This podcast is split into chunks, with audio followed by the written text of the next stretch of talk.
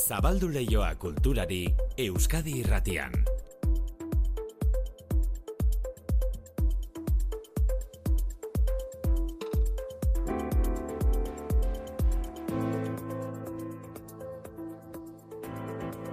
Manu etxe sortu arratsaldeon. Arratsaldeon, Maite. Ez dago zalantzarik Euskadi literatura sarien eguna da gaurkoa. Bai, maite, entzun nahi duzu, Euskadi saria irabazien duen erantxa urreta bizkaiak nola hartu zuen albistea, alegia, zer egin zuen irabazle zela esateko deitu ziotenean? Ba, poza ondila egia esan. Kontatu dut lehen, e, sariaren berri jaso nuenean dantzan eta guzti egin nuela etxian, eh? Baina bai, e, poza ondiz. Dantzan. Ez nago harritzen bat ere bide batez zorionak, eh? Horixe da. Urreta Bizkaiari bezala, ba Zubizarretari eta Larratxeri. Joseba Larratxeri, hori da. Maite gero arte. Bueno, e, Pamielak argitaratutako azken etxea novelari esker arantxa horreta bizkaiak irabazi du Euskarazko literatura atalean, e, saria, epai, Euskadi saria, epaimaiak bere libura saritzeko eskaintzen dituen ezaugarri formal eta autu estetiko bereziak azpimarratu ditu. E, arantxak azken etxea irakurri ez dutenei jarri die ba, amua. Liburuak e, intriga puntu bat du, eta zaila da liburua zerta saridan azaltzea hori e, erakutsi gabe, ezta? Baina e, dira emakume zar batzuk, zarrak e, nere adinekoak edo, eta e, zartzaroari aurre egiteko modu desberdinak, eta bizitzeko modu desberdinak. E, berria jakin orduko hitz egin dugu arantxarekin Euskadi Erratian sariaz, eta esan digu eskuartean beste proiektu batzuk ere badituela. Bai, badaukat eh, asmoa, eh? oraingoz eh, pixu handiko lan profesional bat daukat eskutan, baina hori egin bezala lester aleginduko naiz eh, nere asmoa da, azken etxea ez da dila izan nere azken liburua. Beste bi Euskadi sarien berri ere mandute, Euskarazko aur eta gazte literatura saria Patxi Zubizarretaren zerria eleberriak irabazi du, denborazko ez dela berarekin hitzen genuen kultur lehioan, liburu beragatik Espainiako sari nazionala irabazita duelako. E, Patxiren liburuak sariei dagokienez zarautzen hasi zuen ibilbidea. Memoria ariketa bat da, e, nire liburua eta memoria eginda, ba, aitortuko dizuet, aurkeztu behar izan nuela Lizardi sarira, hori dalako gure egoera, ezta, askoren egoera, e, hilabetea joan, hilabetea etorri, autonomoko eta ordaindu, ordaintzeko lanak, eta halako sariak horretan ere, ba, zoragarriak dira, ezta. Heme zortzi mila euro jasoko ditu saridun bakoitzak, aipatu ditugunez gain beste Euskadi sari bat ere jakinarazi dute, literatur lanaren ilustrazioa saria, Joseba Larratxeren ni naiz Mikel Laboa liburaren zat, liburuan marrazkiak larratxek egin zituen eta gidoia berriz arkaizkanok eta unai iturriagak.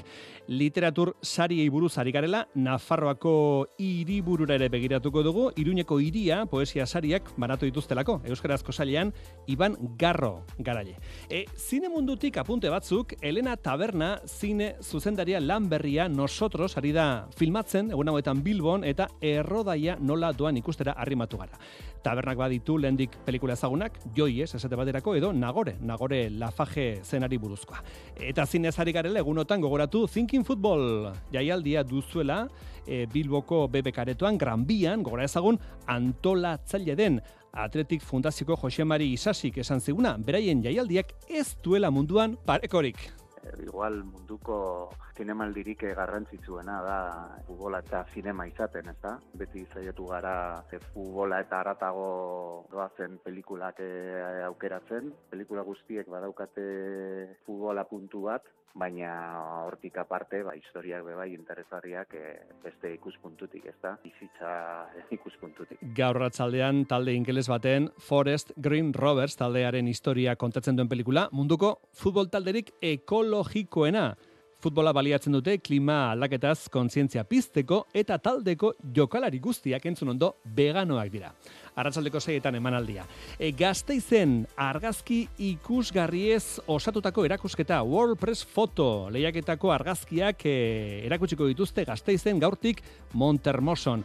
Gatazka armatuak, ingurumena babesteko teknologia, Afganistanen bizitzeko zaitasunak eta bar erakusten dituzten argazkiak. Eta musikan jakina, Ramsteinen musika entzungo dugu, datorren urteko ekainaren bostean konzertu emango duelako talde alemaniarrak Donostiako ano eta estadioan. Eta gainera urbila gora etorrita lier taldeko lide Hernando harrematuko zaigo. Zergatik, ba, martxoan etenaldia hasiko dutelako, erretiratu egingo dira aldi baterako. Zenba denbora, ze asmorekin, minutu gutxi batzuk, e, barru, gurekin, lide Hernando, lierrekoa.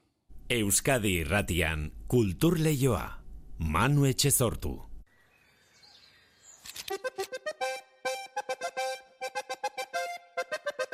etxe sortu. Volumena igota martxan jartzen gare Ez gaituzu maite baina gu hemen gaude Volumena igota martxan jartzen gare Ez gaituzu maite baina gu hemen gaude Etxoten gaude gu, no erasoa zu Jezalen paranda, oaxeremos kortu Urrekin menduzu, txiki urragu Eskalos bien, inok ez duena jula baina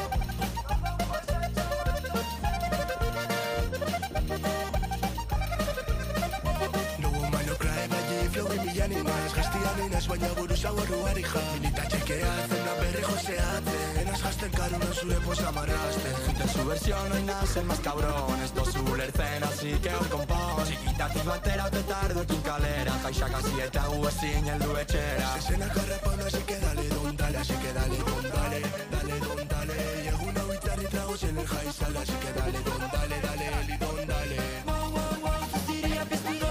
gozategiren doinuei beste ukitu bat emateagatik egin zaizkigu ezagun etxepe taldekoak.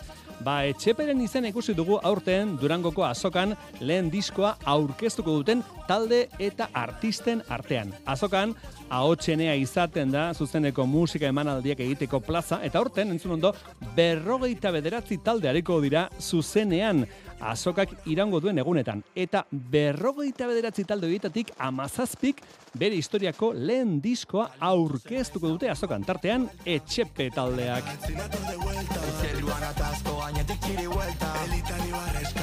Etxepez gain izen berri gehiago azokan, akalia, eider, eire, aira, aizea rosa, itaka, kadira, karma, kelepo, lilo, mamu, muare, nakar, TRB, txopet eta zatibi.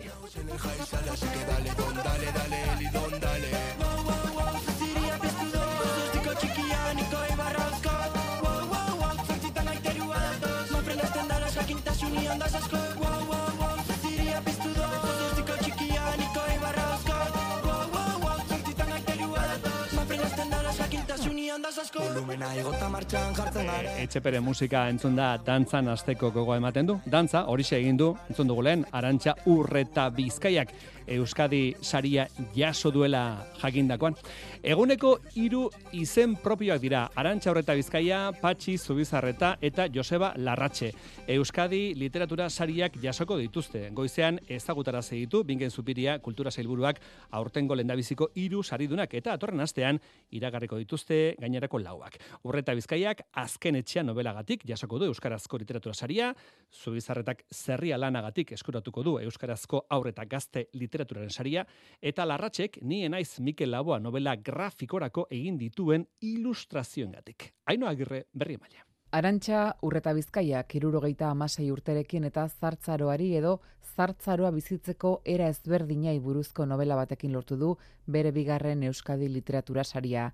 Epaimaikideek nabarmendu dutenez, konta teknikak bihurritu eta askotariko ahots eta ikuspegiak tartekatzen ditu eleberrian eta irakurlea interpelatuta sentiarazten du. Idazleak esan duenez, azken etxea ez da bere azken novela izango. Zailburu jaunarekin hitz egin ondoren dantzan eta guzti egin nuen etxean, baina eleberri honi ekin aurretik zalantza batzuk izan ditun, batez ere adinkeriak sortutakoak. Bat, Gauza izango naiz nire adinarekin eleberritxukun bat egiteko. Eta gero, gizartea, ze gizarteak e, nire adineko engandik eta gaztea goren engandik ere espero duena, Ez da hori, ez da eleberri bat. Gizarteak agintzen digu guk deskansatu egin behar dugula. Erabakiak hartzen diran lekutik aparte. E, utzi mundua gazteei zureak egin du, ez molestatu. Hori esaten digu gizartean. Alare, hau sartu nintzen, eta ez naiz damutu. Are gehiago, bizitzak usten badit, azken etxea ez da izango nire azken liburua. Patxi Zubizarretak bosgarrenez jasoko du Euskadi literatura saria, oraingo honetan Espainiako aur eta gazte literaturaren sariare lortu duen zerria lanagatik. Gaztei zuzenduriko eleberri laburrau memoria ariketa bat da. Alpetako glaziar batean topatutako gorpu batzuen aurkikuntzarekin abiatuko da historia, eta ikerketaren aritik tiraka zuberoara, Pirinioetara eramango du irakurlea Zubizarretak. Liburuak Madrilen izan zuen geldialdi bat, zerria porkus bihurtu zen, espero dut gaztelaniaz ere ateratzea epe laburrean. Eta e, orain ba, donostira ekarri nau, eta pozaren pozez etorneiz gazteiztik, eta, eta bidean jarrituko du liburuak irakurlei esker kasu honetan. Bingen ez zupiriak gogorarazi duenez, Euskadi literatura sarien helburua irakurleen eta gizartearen harreta egileen lanetan jartzea dain zuzen ere. Egile hauek gure eskuetan ipini dituzte beraien lanak orain geuri dagokigu urrengo pausua ematea. Beraz, gonbite bat, irakur ditzagun, gomenda ditzagun, pasaditzagun eskuz esku eta bultza dezagun guztion artean irakurtzeko grina. Irakurtzeko grina pizten duten literatur lan horietako bat da, ni ez naiz Mikel Laboa eta novela grafiko horren ilustratzailea Joseba Larratxe Josebizki ilusio sartutako lan bat. Ze batetikan, arkaitzkano eta unai iturreaga eh, haien adagidoia, baina bestetikan Mikel Mikel bizitza marrastea tokatzea, ban, niretzako oso berezia da, eh, oso figura garrantzitsua izan delako nere bizitzan. Saridun bakoitzak emezortzi mila euroko saria izango du, eta beste lau mila euro eskuratuko lituzke, baldin eta bere lana beste hizkuntza batean argitaratuko balitz. Sariak beti dira egokiera proposa irakurri ez ditugun liburuak irakurtzeko, eta lan horietara arrimatzeko beste moduat izan liteke arratzean saioan autorei egindako elkarrezketak berreskuratzea. EITB nahiran eta EITB.eusen topatuko dituzue, Arantxa Iturbek eta Nekane Peñagarikanok, Arantxa Horreta Bizkaiari, Patxizu Ezarretari eta Joseba Larratxeri egindako elkarrezketak. Laureunda berrogeita mar poema bilduma inguru aurkeztu dira Iruñeko iria nazioarteko poesia sariketaren amazazpigarren ediziora, eta denen artean bi aukeratu ditu epaimaiak. Imanol Lulazia, gaztelaniazko kategorian irabazidu Marabillas del Espacio lanagatik, bildumako lehenengo poemak eman dio izenburua lan osoari. Fuera del bar, cerveza y cigarro, contemplando el mundo ideia izango litzake ba hola oroar unibertsoak eta edertasuna, ez? Hor kanpoko edertasun guzti horrek nola liuratzen gaitun eta askotan ez gala konturatzen, ba hemen bertan, bertati berta ba da edertasun guzti hori, ez?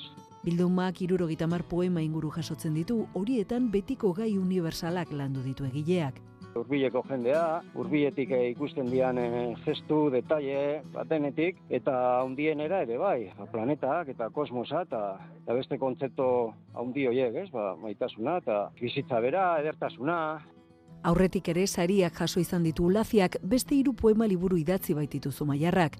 Iban Garro lesakarraren kasuan ere ez da bere lanagatik sari bat jasotzen duen lehenengo aldia.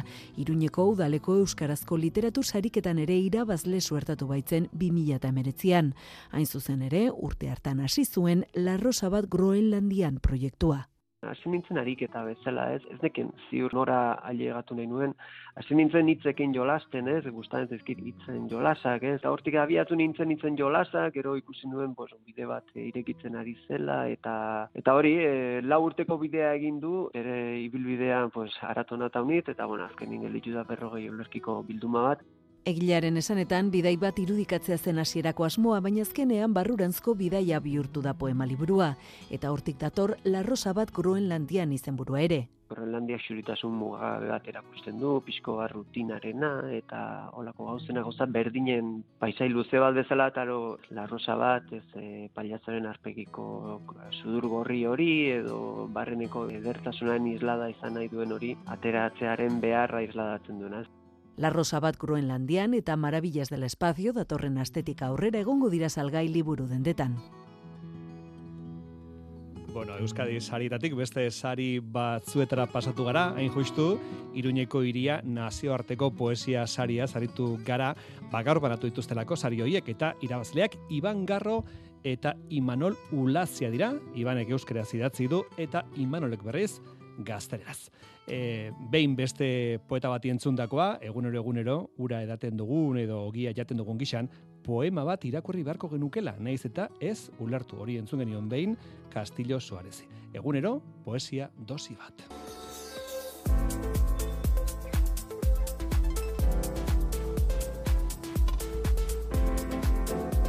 Euskadi irratian, kultur leioa.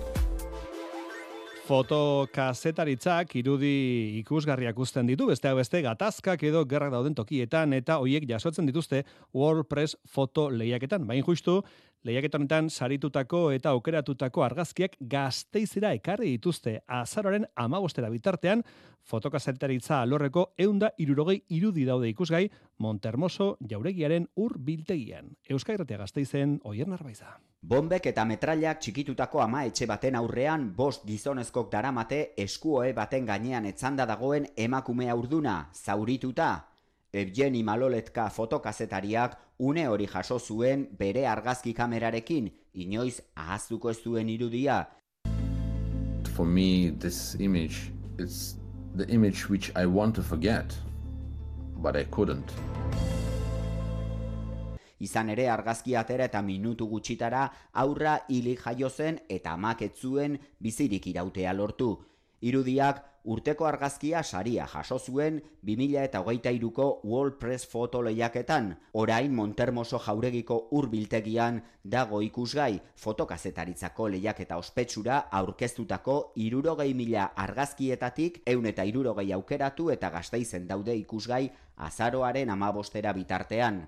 Mundu osoan ateratako irudiak dira argazki sorta batzuen bidez Hogeita mar historio erakutsi dituzte gari garaialde bostok taldeko fotokazetariarekin hitz egin dugu historioei buruz. Askotan egiten zaizkit kuriosoak historio esla daudenak ze, ze historio pixkat ezagututa ere, e, ezagut, gaia orokorrean ezagututa ere, bueno, ba, beti da ezagutzen ez duzme ari batetik tira egiteko aukera. Eta orokorrean gehienak egiten zaizkit erakargarri. Argazkiek gatazka armatuetako miseriak erakusten dizkikute, baina badira beste gai askori buruzkoak ere, ingurumenari buruzkoak edo kultura urbanoei buruzkoak esate baterako, baita Afganistanen bizitzeko zaitasunei buruzkoak. Afganistango historia eta hau da historio bezala lehenen saria jaso duena. Estatu batutako ejerzitoak Afganistan e, tikiez egin zuenetik zer den hango herrixearen bizi modua eta bueno, ez da, ba, nolari diren talibanak berriro ere menpean hartzen dine herri hortako egunerokoa nolakoa den. Hori gustatu zait. Lehiaketak azken urteotan begirada jakin bat saritzen du garaialderen arabera,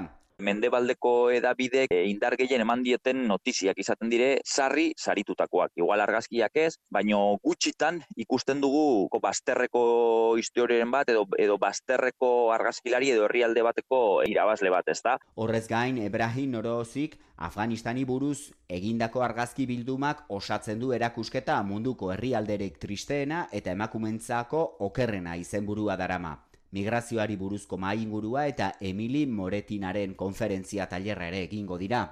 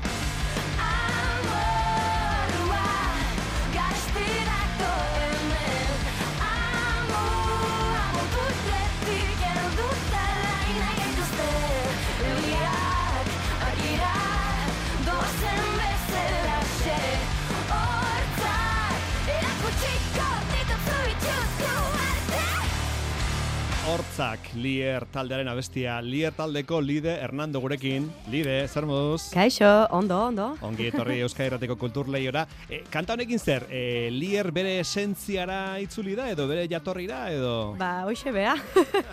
bai, gogua genuen, e, hori, bueno, eramaten atera genuen e, bestea bestia e, otxailan, eta orain, ba, bueno, Lierreko zuzenekoa gogorara zinei genion jendeari, eta, eta bestia hau atera zitzaigun. Bai. Bai, aipatu duzun eramaten eta hortzak izeneko honekin, e, argitaratuko duzue, publikatuko duzue maxi single bat. Bai, hori da, e, hori bi abestiko zazpi atzbetetako, zazpi pulgadatako vinilotxo bat atea dugu. Bai. Eta, eta jo, ba, gogoa dakagu jendeakin partekatzeko egia esan. E, jendeari da disko jogailuak edo toka diskoak eskuratzen? E, ez dakit aitona monei eskatzen, e, erosten...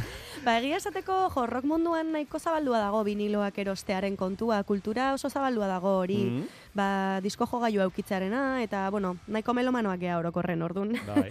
ordun, e, ba, bai, behintzat, e, erosi erosten dira, gero Vale. zekiten zuten diren. E, ge- gero bi abesti, alde batean izango da hortzak eta bestean eramaten, ezta? Edo Bai. Alderantziz, bai. Eta kurioso da, ze da vinilo bat, baino CD bat dirudi. Bueno, kaxa behintzat da CD-arena, baino pixka eta handiagoa, Ah. baino vinilo txiki bat delakoa, besti Bai. bakarra alde bakoitzean. Bai. Bueno, e, Lier taldekoekin hitz egitea beti interesgarria, baina orain honetan jakin mina piztu diguzue, zerabaki duzue, etenaldia egitea. Bai, bai, bueno, em, sortzi urtez gelditu gabe egon gera, egia esan, ba, pixkat, e, pentsatzeko denborarik hartu gabe urrengo pausua ematen, ez? Eta, eta momentu bat iritsi da non, ez da bata bestean gandik lekat- nekatu gehala, osea, super kriston pila maite gera. Bai.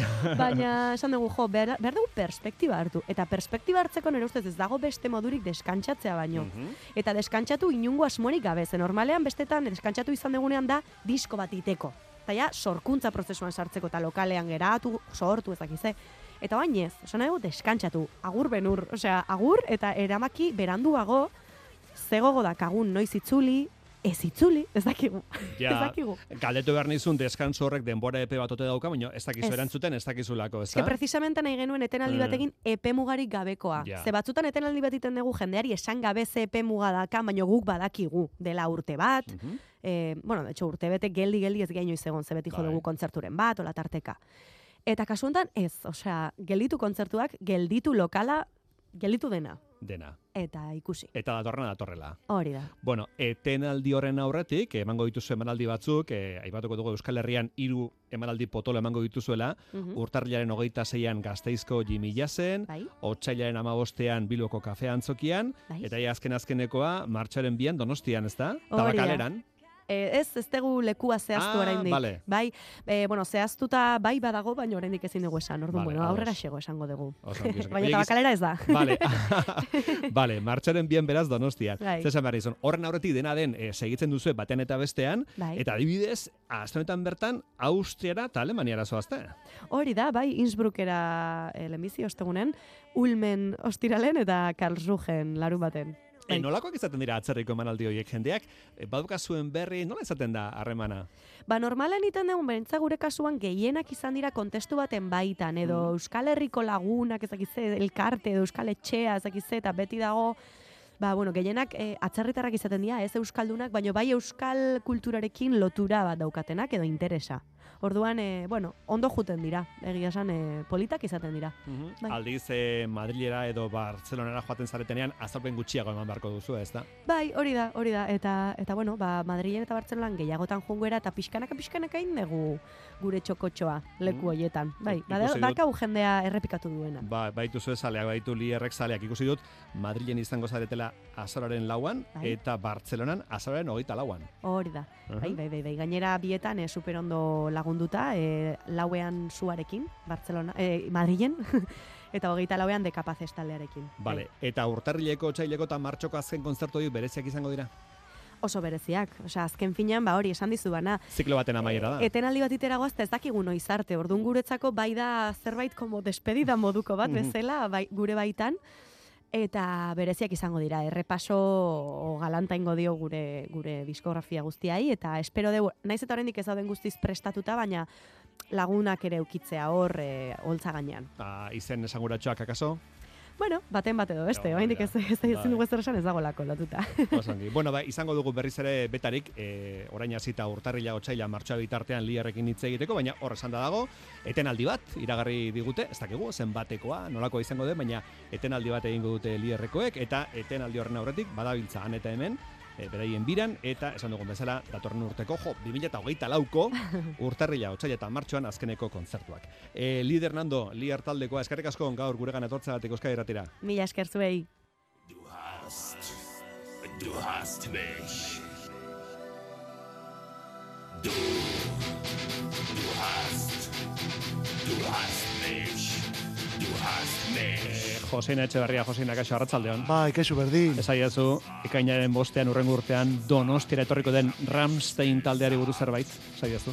Alemaniarra direla. Bai, eh? Eta nabaritu egiten dira, ez? Eta hortaz doazela gainera. Bueno, ba, de, urte desenta eramazkite ja metal Bai. berezioni gogor ematen, behin baino gehiagotan izan ditugu ja hemen Euskal Herrian eta etxean, badakigu beren espektakuluak zer izaten diren, ez da musika bakarrik. Su artifizialak. Su artifizialak, benetako suak ere bai eta bestelakoak, bueno, bari, eh, show bat da azken batean. Kantariaz polemikarik ere izan da, ze sexu abusuak leporatu zizkioten, orain Alemaniako justiziak kasua itxi egin du, Mhm. baina asko hitz egin da kasu honi buruz.